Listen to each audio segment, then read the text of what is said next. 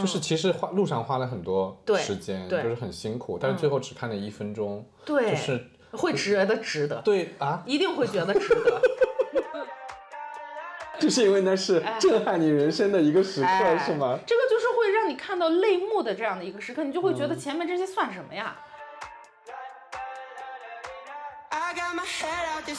就是有一个老者，一个老先生，然后就来了，然后他看着我，然后他就避开门帮我拉门，然后进来，然后他就问我，他说你是这家员工啊？我说啊、他说那你知道我是谁吗？我说我不知道你是谁。他说我是这家公司的老板。可能就是第二天还是第三天，就是那个人事的一个负责人就过来到我那个位置上，然后就说，那个老板想让你去他的就等于是总裁办这个样的。我说哎。Yeah, we're driving down the freeway at night. I only got one thing in the back of my mind. 大家好，我是酸奶哥，这是新的一期酸奶哥聊天社。今天我们的一个嘉宾呢，他叫杨希啊。杨希这个来录这个播客挺不容易的，昨天晚上坐了通宵的火车 十二个小时，从北京哦过来啊。但是我估计这个对你来说，呃，也不是什么稀奇的事儿哈，因为你经常还要往返于洲际，对吧？就是从欧洲到中国，然后来回跑啊什么的。别人听到坐十二个小时的火车从北京到上海，会不会觉得我们是上世纪的事情啊？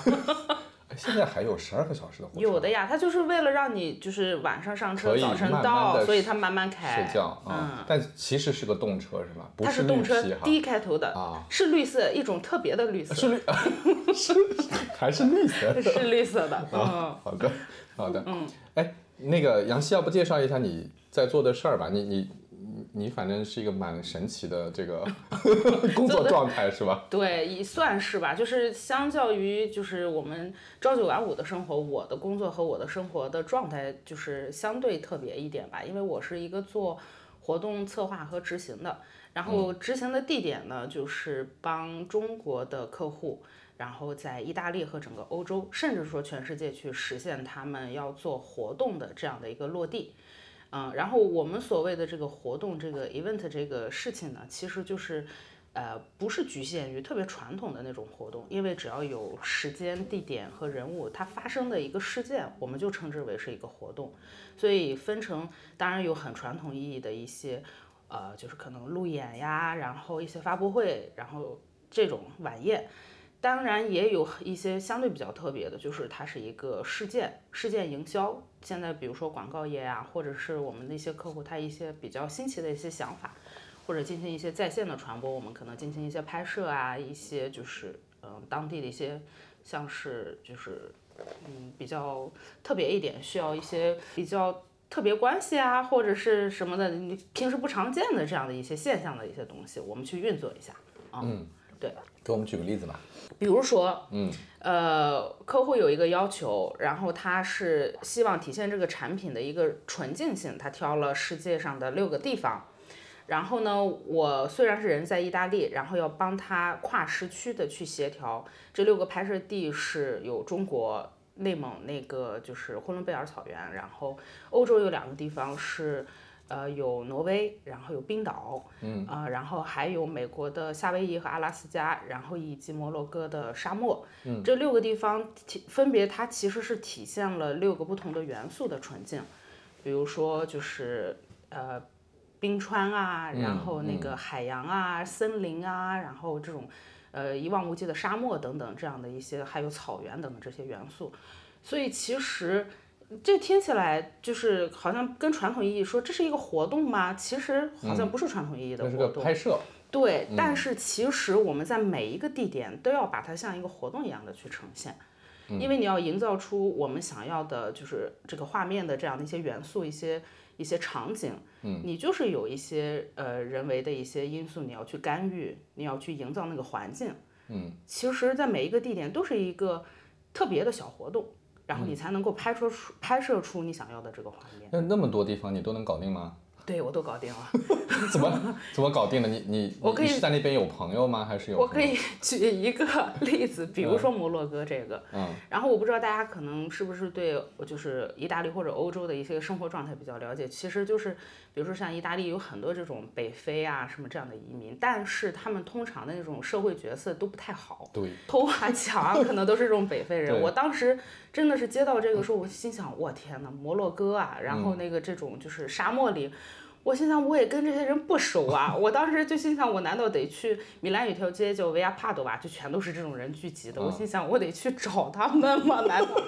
结果忽然间呢，我就忽然间想到，我唯一一个算是还有就沟通有连接的这样的一个摩洛哥人，是我有一次在挪威的 LV 店买包，嗯，然后那个店员是个摩洛哥人。其实我跟他聊天，我知道我为什么会跟他有连接，就是我们俩加了 Facebook。然后因为他其实是个兼职，他是在挪威念商学院的。啊我当时心想，这是一个高级的摩洛哥人。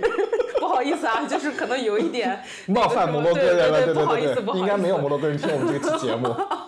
摩洛哥朋友不要介意有啊。对，我就是有中国留学生不要介意啊。对对对对对对对对对。我当时就觉得小伙也不错，长得也挺精神的，什么就当时因为几个朋友一块儿去嘛，就买了挺多只包的，就是时间比较久。哎，然后就聊起来了嘛。然后后来我就心想，我抱着有一点就是死马当活马医的那种心态，在 Face Facebook 上就给他留言，就是把这个我们要干的事儿给他就是讲了一遍。巧了不是？嗯他他确实挺有人脉的。然后哦他在摩洛哥就有哥们儿是专门拍做拍摄的，而且是给那种哦就是汽车汽车客户在拍摄的，然后发了一些作品，我们就觉得哎相当不错。然后后来这个摩洛哥这一趴就就找他们搞定了，对，其他的一些地方就确实是我个人的一些比较熟识的一些资源，嗯。这个这个听起来还挺有挑战，但是听你的描述，就是啊。反正总能找到人。时其实也找了我们中国同胞，嗯。我甚至联系了，就是就是我们所谓的，就是我们的一些就是驻外的一些机构、一些企业，嗯，包括什么摩洛哥、华为啊的一些相关的朋友，然后甚至使领馆的一些朋友。嗯。但其实当时因为是疫情期间，二零二二零年，嗯，然后那个时候他们也是在封城期间，所以其实有一些出城的一一些就这种 permission 的这种东西其实比较难。也就是他们当地人可能是有自己的就是怎么样一些运作的一些方式，因为那个拍摄是要到沙漠里去，它要出城的，嗯嗯而且一些特殊的设备在沙漠里的拍摄，你防风防沙啊等等，也就是他们这种专业的才搞得定。嗯嗯哎，南希，那个你嗯你为什么会干这个工作？就是你是怎么干上这一行？我小时候的理想职业是当正大综艺的外景主持人，所以所以我其实从小特别喜欢看地图，就是想到处走。嗯但其实说实话，我在念书的过程当中，其实没有想过要留学，我就是按部就班的在中国念完大学，就本科。然后其实是大四准备考研的时候，我其实本科的时候。也不知道哪里就是打鸡血那种，我还修双学位，然后两个专业都要毕业的最后一年，我准备考研。准备考研的时候呢，我又想学一个二外，嗯，因为我在北京念大学的时候，我就想二外那我学什么呢？正好是那阵儿，我心想我本科毕业之后，我想做一个就是嗯毕业之之后的一个旅行，我想出国旅行，我就开始看当时的穷游。然后那个时候就是看欧洲那些国家，觉得每一个都好玩儿，我觉得每一个我都得待一段时间。但是你去待的时候，你是不是就得说当地的语言才才感觉有趣？嗯，我我中学、初中的时候短暂学过一点点时间的德语，我不是特别喜欢，我个人不是特别喜欢。主要是太烦了，那么多什么阴性阳性啊。其实意大利语也有阴性第一格、第二格、第三格、第四格。我是觉得德语要比意大利语难，我个人的体验啊。然后还有就是它可能的一些发音或者是那种语法带给我的吧。然后我当时就心想，我学什么呢？我其实是在法语、意大利语呃和西班牙语三个语言嗯当中的去纠结，因为我可能更喜欢这三个国家的那种气质吧。嗯，结果为什么选意大利语呢？是因为我住的离意大利语那个学校比较近，我就选了意大利语。意大利语的学校对，就是那种课外学这个语言的学校，哦，它不是一个学校教很多种语言啊，不是只教意大利语啊？是的这么垂直。是 的，是很精的这种哦哎。OK 然后我当时就选了这个，我觉得蛮好的，因为他只教这个语言，感觉就是好像比较精致，然后能教的好，我就去了。然后结果去了之后，班上当时因为嗯就有点暴露年纪，十几年前，就是那种十六七年前。然后那个时候刚刚开始，就是中国的留学生去意大利留学，就是那种呃政府跟政府之间那种，就是相对是政府就，就是怎么说对话的这样的一些留学的项目。然后我就说哦，我说也可以去意大利念书啊。嗯。然后就是班上有很多就是想去念本科的。我当时因为正在准备考研，在国内念研究生嘛，他们说你也可以去那儿念呢。哎，我一下心思就活络了，然后就从旅游变成了 对，啊然后我就跟我妈说了这个，我妈就是一个一直就是，呃，就我父母一直就是让我很自由的那种人。她说、那可以啊，她说只要你能够考得上，或者是你申请得了，那对于家长来说就是给你钱呗。对，然后就是三弄两弄的，然后我就去了。嗯，啊，然后我就自己就是把那个什么课程描述啊，就是公证啊，一系列各种东西，我就自己在北京全部就是去了米兰吗？我其实一开始注册的是去博洛尼亚大学，博洛尼亚。哎，就是世界大学之母，这个是世界上历史最悠久的一个大学。哦但是因为我当时注册那个专业呢，它其实因为博洛尼亚大学很大，它有很多个校区，是分布在整个呃埃米利亚罗马尼亚大区，就是博洛尼亚所在这个大区，它是首府，在这个大区的其他城市的，我的那个专业在的那个城市叫里米尼，就里米尼的这个城市是一个海边的小城。它是意大利很有名的一个 导演费费里尼的家乡、啊故乡但是这个城市真的很小。然后我当时去呢，我有一种不适应感，就是我会觉得这个市中心没有比我们家小区大，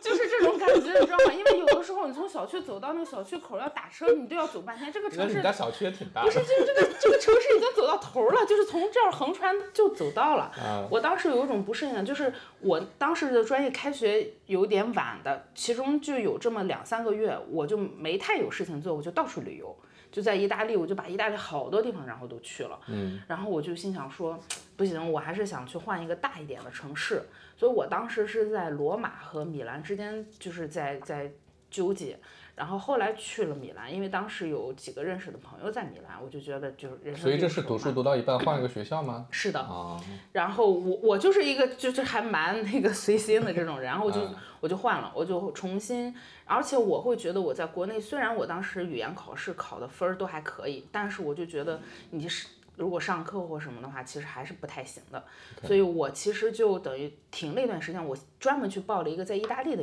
语言学校，我又去念了一段时间语言，我又重新自己注册，然后又去了米兰圣心天主教大学。哎，所以插一句话，就是，所以以你个人的经验，嗯，把意大利语学到可以听，嗯，意大利语上的课，嗯，要多长时间？我觉得首先人跟人不太一，样但是 general 来说的话，我觉得你即使考试成绩都差不多，这样你能够他允许你入学，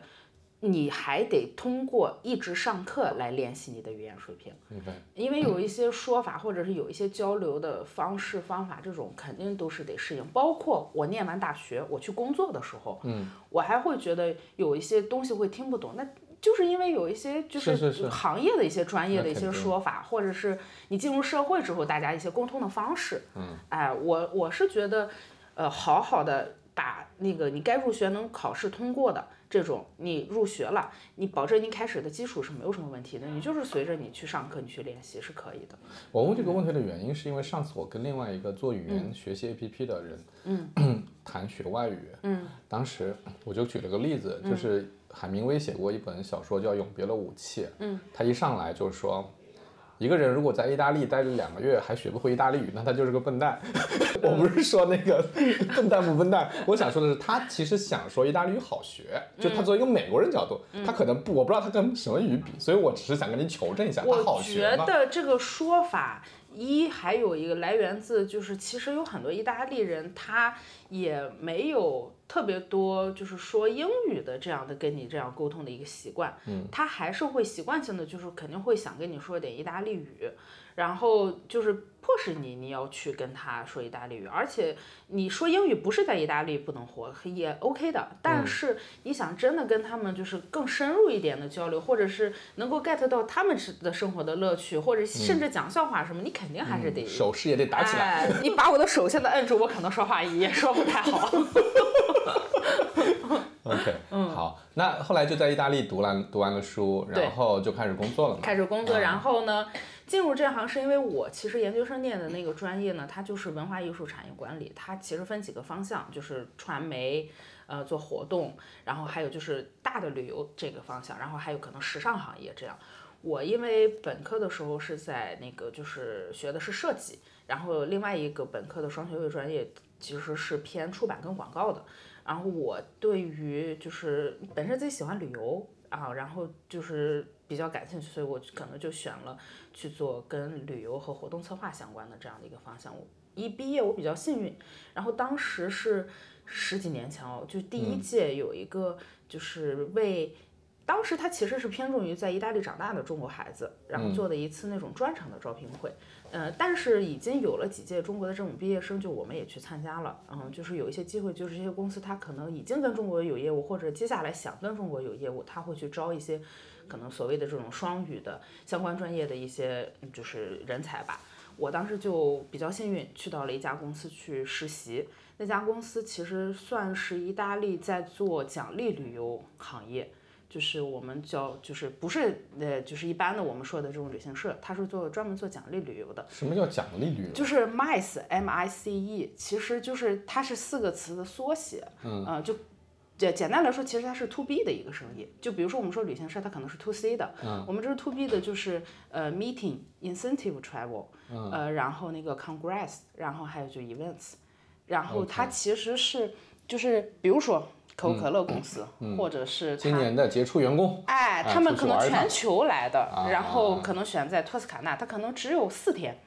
但是这四天就是他会相对比较专精一点，在这个地区，以及他某一天的晚上会有一个这种呃表彰晚会，对，然后就是他会有一些这种特别的要求，这个就是属于我们做的奖励旅游的这样的一个内容，我们要帮他从零开始策划。啊，就他其实更像一个活动，就像你前面说的，吧？对对它是个活动，它也有嗯旅游的部分，也有活动。我们这种当地的这种策划公司，因为我当时进去，它是个集团，然后这集团里头有很多个公司，这做这种类型内容的公司呢，我们叫 DMC，就是 Destination Management Company，就是目的地管理公司。就是我们当我当时进去实习这家公司，它就是管整个欧洲。所以我其实还没有去具体跟项目的时候，帮他们做方案的时候，我已经神游了很多国家。然后我当时神游就是因为我要帮他们做方案，我要啊特别了解那个地方，我要大量的看那个地方的资料。我我还没有去过马耳他，我就各种研究马耳他有什么东西，就是要帮他们策划这个线路，在哪里做这个，比如说晚宴，然后什么的。嗯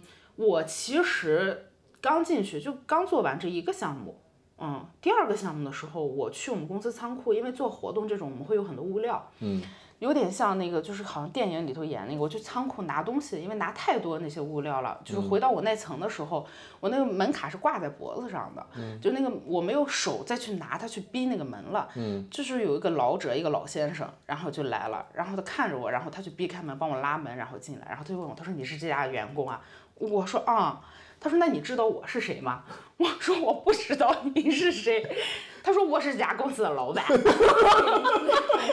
就说了那个名字，就是我们集团的名字，就是他的名字。我说：“哦，你好。”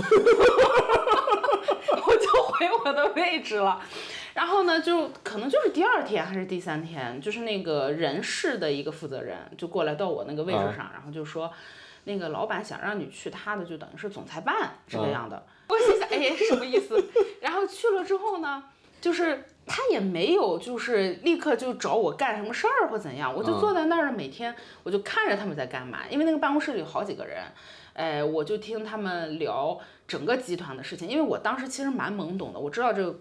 集团下面有好几个公司，然后但是其实特别具体的业务做什么我不知道，但是你在总裁办哎，可以听他们各种每家公司的事情，甚至每家公司的一些负责人的事情，这个公司怎么运作的，因为那里面还有几个就是人事的人也坐在这里头，然后就是一些公司该怎么运作，为我之后创业奠定了坚实的基础，知道意大利公司该怎么太。神奇了，这个对，然后这个经历，我嗯每天就是坐在办公室里，然后听，然后听呢，我就看公司网站，我就每因为好多家公司，我就每一家点进去好好学习。那个时候的工作就相对杂一点，老板就觉得跟中国有关系的或者什么，他都会啊就会让我去听一听，参与一下。他可能没有实际让我做什么，所以其实我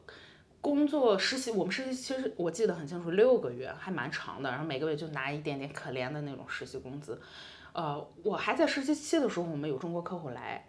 然后那个中国客户就是跟我们老板谈着谈着事情，因为是七八月，就七八月意大利人就铁定度假，我老板是铁定这两个月一定要出去度假。他们家有一个背景，就是他父亲是在。那个时候说五十几年，现在是六十几年，快七十年之前做第一架从意大利，呃，就是包机去肯尼亚看那个动物大迁徙的人，他父亲，哦他父亲在意大利算是一个旅游界的传奇人物就是说出来他父亲的名字，就像是我们在中国提起可能国旅、中旅这种感觉，嗯然后就我们谈着谈着生意啊，七八月，老板说不行呢，那我这后天谈不完，我后天全家一家老老少，我们就是铁铁打不动的要去肯尼亚度假了。他们家在肯尼亚是有庄园的。然后我说那怎么办？我就跟他说，他说这样吧，你们一块儿跟我去肯尼亚。嗯，然后我就我说肯尼亚是想去就随便去的嘛，就在十几年前那个懵懂的我。然后他说可以啊，他说肯尼亚对全世界都能去，因为都是落地签。他说我们意大利人也是落地签。啊，我就这样懵懵懂懂的第一次去非洲就是这样去的，不是，就是我带着客户，客户也去了，客户也去了，客户也去了，去一二三三个人呢客户还，我们就这样懵懂的去了，呃，然后你能想象那个场景，就是边看着动物大迁徙，嗯嗯边帮他们翻译生意嘛，场全都是大大大自然的，就是那种，然后身边就是各种动物，然后就帮他们翻译，嗯就是当时那个老板还说说之之后一定有机会就。太突然了嘛！这样来说，想带女儿啊，想带孩子有什么来看之类的。那个看动物大迁徙是让我会觉得，呃，人生会有到震撼是这种时刻的其中一个。嗯，所以你是在实习的时候是的，被呃去拿物料，被老板看见，老板说来我来我的总裁办，然后来了以后也不知道在干什么，就坐在那听八卦，哎 然后 帮中国的客户做翻译，对吧？其实是对的，对的。哦然后其实实习期间已经跟他来中国出过好几次差了。我其实当时都不太实明白。习是用的非常的肆无忌惮，我我 非常的是自由派这家集团这么多年来第一个中国人。哦嗯，第一个就是外国人有很多嘛，但是是第一个干中国人。啥事儿还是得趁早是哎啊，，是得趁早，啊嗯。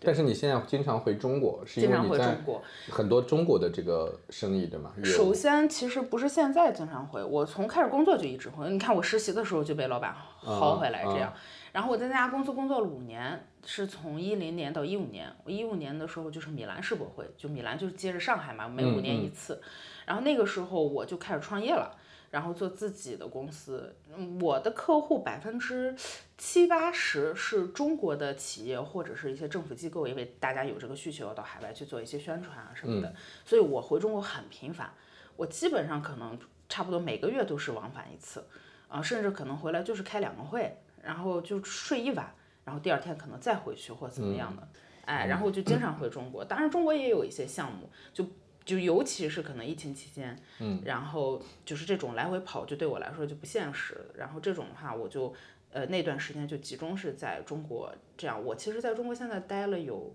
就是长时间，将近两年的时间。当然，我也我也已经就是来回这样跑也跑了四五回了。过去几年里面是不是很难跑啊？我就一直待在中国，我是二零哦二一年年，我嗯二一年回来，我二零二零年的时候还在欧洲，因为那个时候中国客户的海外实现更难，对，啊出不去了嘛。啊所以 反而我二零二零年的时候在海外的项目还蛮多的。啊、就是二一年，我本来就是想回来过个春节，然后看一看，结果发现国内也好像也有一些事情做。嗯我我米兰的团队相对比较成熟，如果有事情要执行就，大家就执行就好了。所以我就心想，那我不如就不妨我在中国也待一待，然后看一看国内的一些项目可以怎么那现在。国内的项目是啥？国内我现在就有一个就是。我觉得还蛮神奇的一个航空航天的这样一个文旅项目、嗯，啊，然后正好是我刚才说到的，我人生觉得比较震震撼的时刻个，对，这个也是一个，也是一个令我觉得很震撼的那种。那第二个是什么？就是看到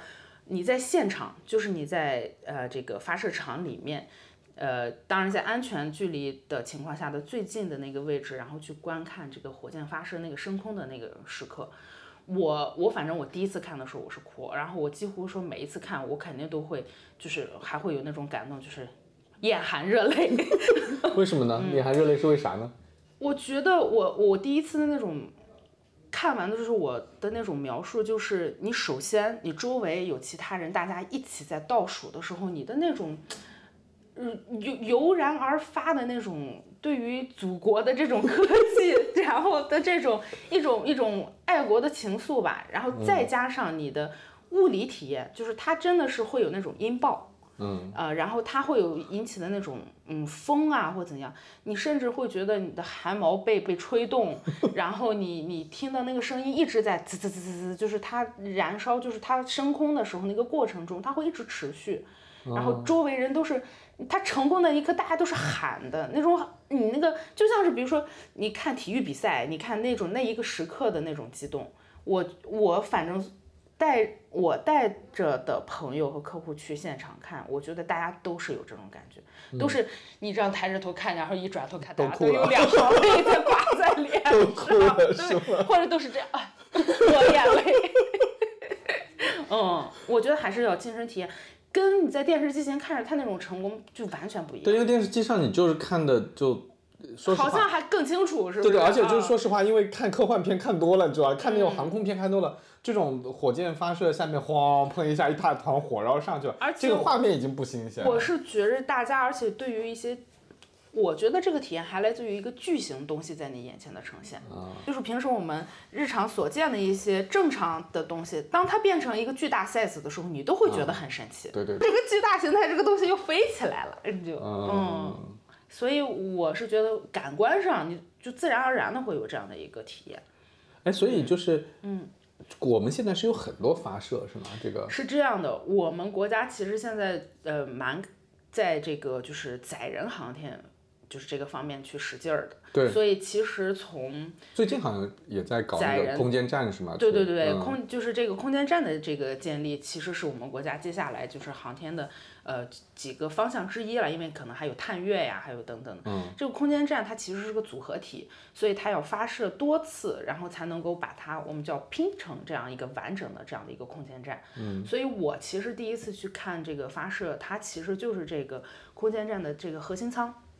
叫天河核心舱，是在二一年的四月底的时候，然后那一次去看这个发射，当时现场也有那个《三体》的那个作者刘慈欣大刘老师啊等等，嗯，他也去看了，对，他还发微博，然后他也有描述他看完之后那种也哭了吗？就是那种激动的那种感 感情，我觉得这个人类的这个感觉还是相通。相通的，对嗯，就是也确实有点为我们就是中国自己的这样的一个空嗯间站，就终于迈出了这样重要的一步的这种自豪感吧。所以空间站这个核心舱上去了，它还要拼，就是每一个组件，以及很重要的是，就是这个人，这个航天员他要上去，所以。呃，通过呃短期的，就是可能只有几天，可能十几天，然后到几十天，到现在我们空间站的这个，它这个等于说轮一个班儿，然后差不多是一百八十天，就六个月的时间。所以我们最近看到的一些载人的这种发射，它都是差不多每半年一次，也就是我们一年可能会发两次，就有载人的这样的一个火箭上去。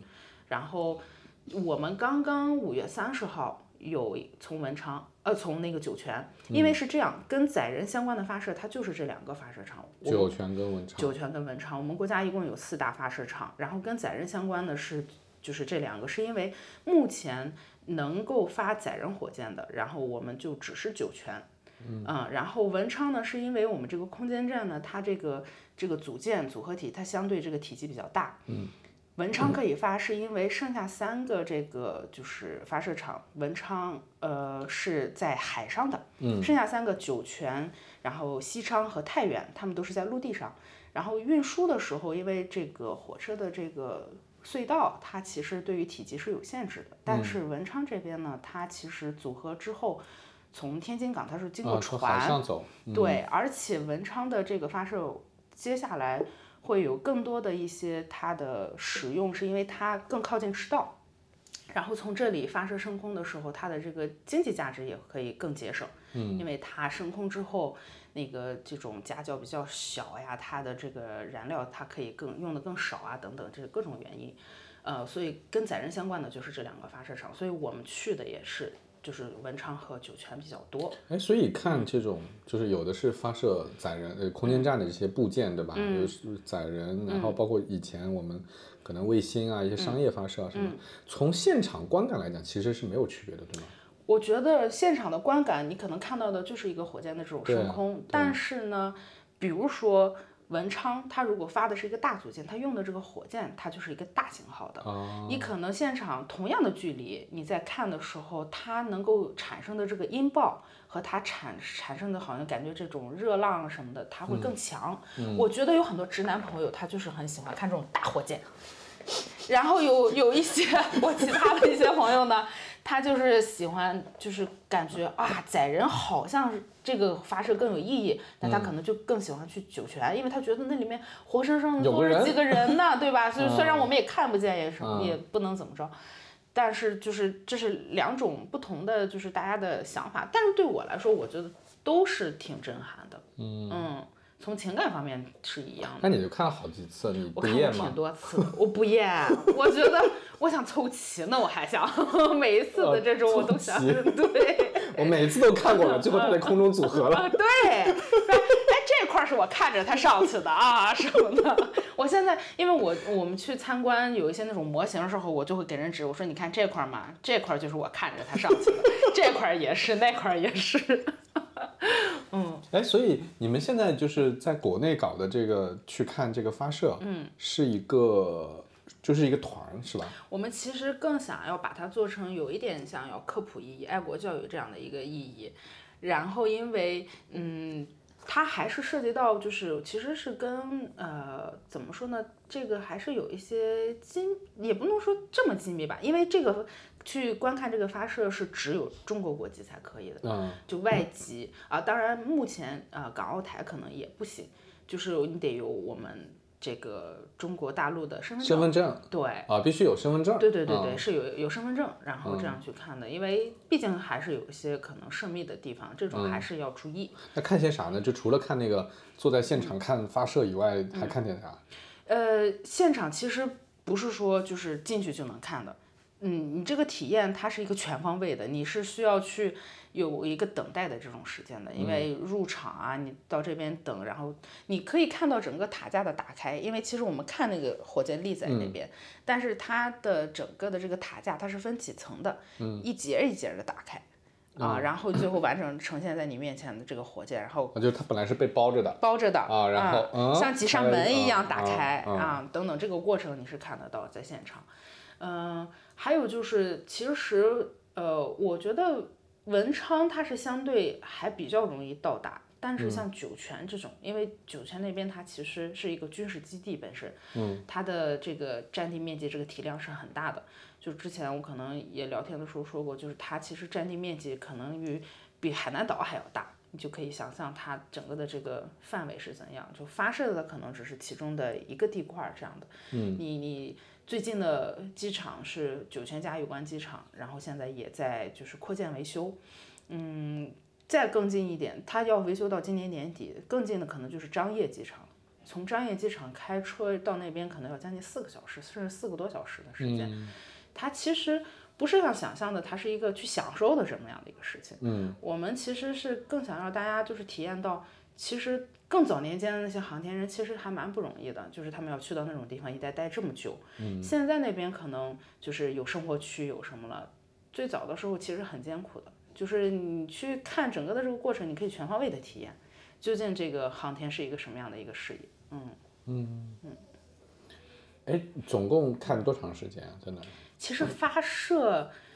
呃，你如果加上等待，那还蛮久的。但是它其实从点火到升空，十九八七六四三二一就结束了是吗？升空之后是这样，它其实如果是像在酒泉的话，它那边的天气比较，嗯，就是晴空万里无云的那种的话，你看个一分多钟都 OK，你还可以一直看到。嗯。但是文昌的气候天气，它可能有的时候阴雨多一点，云云层会厚，嗯，你可能就只是看个二十秒，它就进云了。进云层了之后，你可能就看不见那个光点亮点，然后但是你还可以听得到声音。嗯，嗯，就是这个是不太一样。哎，就就就我我我我挺好奇啊，就是你看这个整个过程很很烦的，就是我先得从北京出发吗？还是从哪出发？嗯对吧？我得先坐飞机到张掖，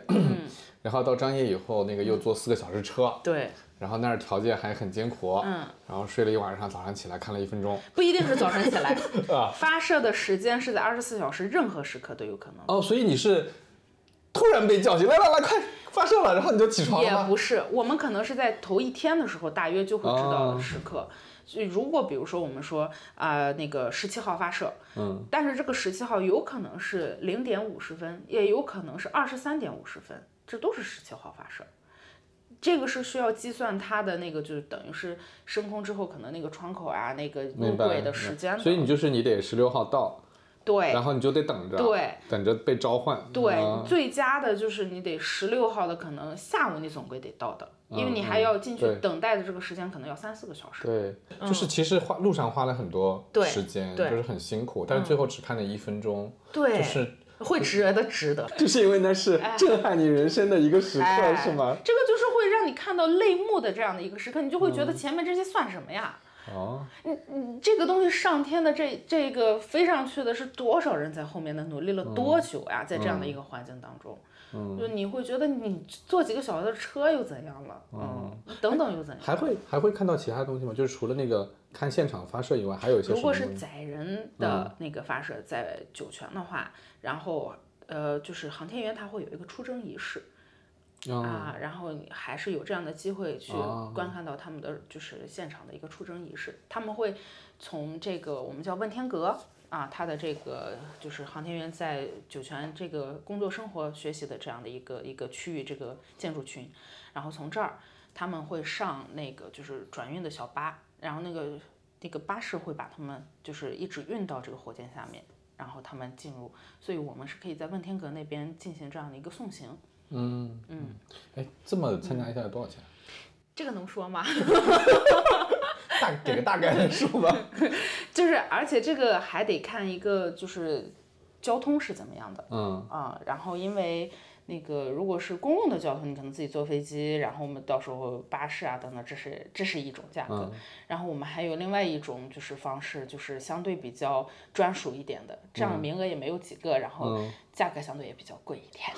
还是不说多少钱。哎，我们回头说。好的，好的，好的。好，哎，那也那就我我我挺好奇，就是原来你不是在做一些就是在、呃中国企业包括政府机构去意大利开展啊做活动的嘛？现在你又在做一些在国内的这种外国人还不能参加的这种，对吧？看航天、看发射的这个活动嘛？你你你你你怎么选择你要做的事儿啊？我觉得，首先总归我我自认为我算是，嗯，首先跟意大利相关这个，我自认为我是在两国之间这种 文化交流的这样呃这个这个方向上起到了一定好的作用的。啊，对，就那个叫什么？上次介绍我们认识的朋友说你是米兰一姐，哎呦呦呦，千万不要这样，米兰中国人还蛮多的。就是上回也很好笑，然后遇到那个朋友，我们在那个商会的那个晚宴，意大利商会晚宴上，大老远看着我，然后还啊冲过来说希姐啊那个，然后跟他老板介绍说啊，老板我给你介绍这是米兰一姐，我说你小点声，这全是意大利人的，就蛮好笑了，我们就开玩笑，嗯嗯因为。时间比较久，就像我刚才说，我去留学的那个时候，其实中国留学生才没去几年啊、然后以及像我们这种又呃算是留下来，就是一直在做中意两国之间事情的，嗯，也算是大浪淘沙，已经就是逃过一下，逃过一轮了之后。我们也算是一部分，就少数吧，还能够在这个领域当中来做事情，所以可能所谓的资源啊，可能认识的一些老人儿，然后这些会比较多。嗯，所以就大家有的时候会有些事儿来找我什么，就帮帮忙大家一些解决一些问题，就是久而久之的吧，然后大家就、因为年纪可能也在这儿了吧，然后 当然其实我觉得对我还是有很多有帮助的一些，就是我的一些前辈和就是。更更资深的一些就是华侨侨领们，嗯，他们在每个行业都发挥着他们的光和热的，而且我也是从他们身上也是得到了很多的帮助，嗯啊，确实是这样的。这是在做意大利的事儿嘛？那包括在国内做的这些事儿，在国内的话，我觉得就是可能，尤其是所谓现在是有点华侨的这样的一个身份吧，会觉得你反而是生活在海外的时候，你才会有这种就是所谓的国家的这种爱国的这种情节，我会觉得就是还是想多做一点有益的这样的一些，所以就是跟像是这种航天可以就是所谓的弘扬一点我们现在积极的这样的一些内容的，我会偏向于很喜欢做这样，而且我会呃除了像航空航天的关于我们祖国一些历史的东西，其实不是那么被外国人耳熟能详的，我也想介绍给大家。可能，嗯，一些不是常规的，呃，就是外国人到中国会旅游去的一些省份啊等等，我觉得接下来我可能会致力于就是开发一些这些省份的一些产品，比如说可能，呃，贵州啊。嗯，然后可能山西啊，或等等的这样，我觉得这些省份还是蛮有趣的。嗯，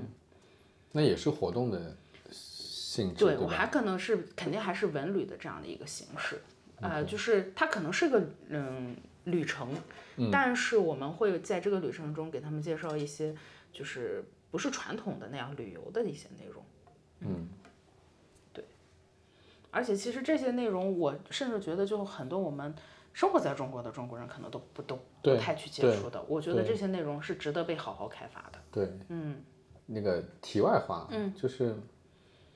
你觉得，因为你你本来就一直在做一些中国跟意大利之间的一些连接的事情嘛，就是你觉得疫情之后，嗯，现在跟以前有什么变化吗？这个，因为，嗯，为什么说是个题外话呢？就是。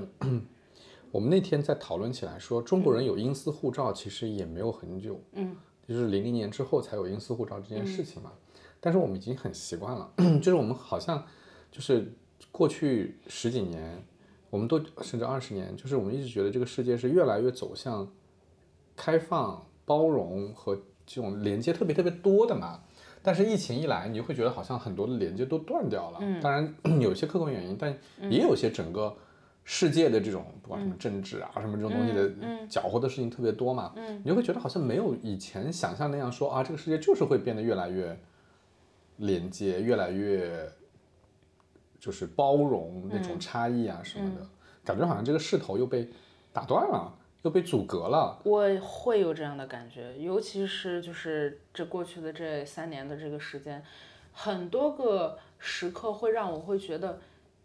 全全球化没了。嗯啊、就是说的直接一点，我觉得没有连接了。嗯然后但是这半年来，我会觉得回来一些，回来一些，回来一些，以及甚至会觉得，嗯，那好像那个事情像没有发生过一样，或怎样。但是，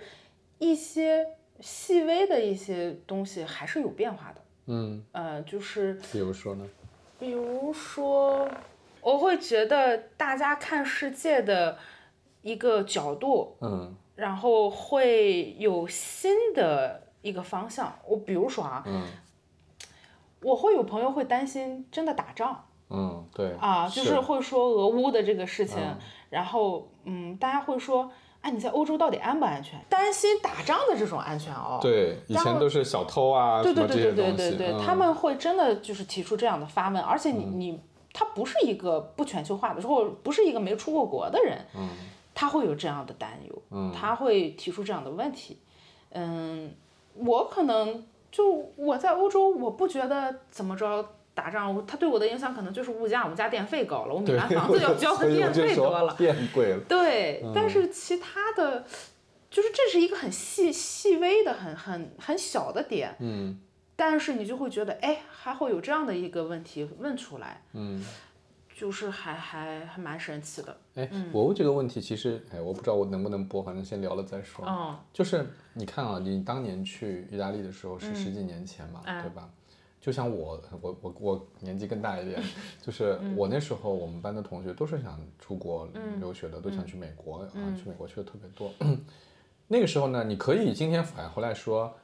正面的东西是说，我们觉得我们是对外来的东西是很包容的，就是我。或者说很想学习的，嗯，觉得有很多东西比我们好，我们要去学习，嗯，那你也可以说负面的东西，就是说我我们那代人，尤其是我们那一代，我甚至我们再往前，会普遍的觉得国外的很多东西是更好的，就是他会有这种倾向。那当然，你形成了一种刻板印象以后，你会对判断也会失去客观性。嗯。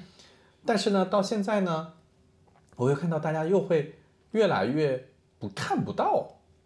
比我们好的东西，又陷入了一种特别盲目的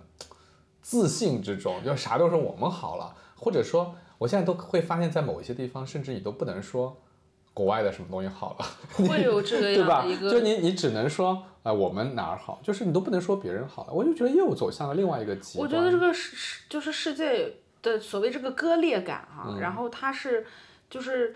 两两方面。这个割裂感在于这个信息现在传传播的如此之快，嗯你可能发生一个什么事情，五分钟之后恨不得全中国都知道了，然后嗯再过一会儿，如果这个事情涉及到一些什么比较诡异、比较奇葩的地方，就是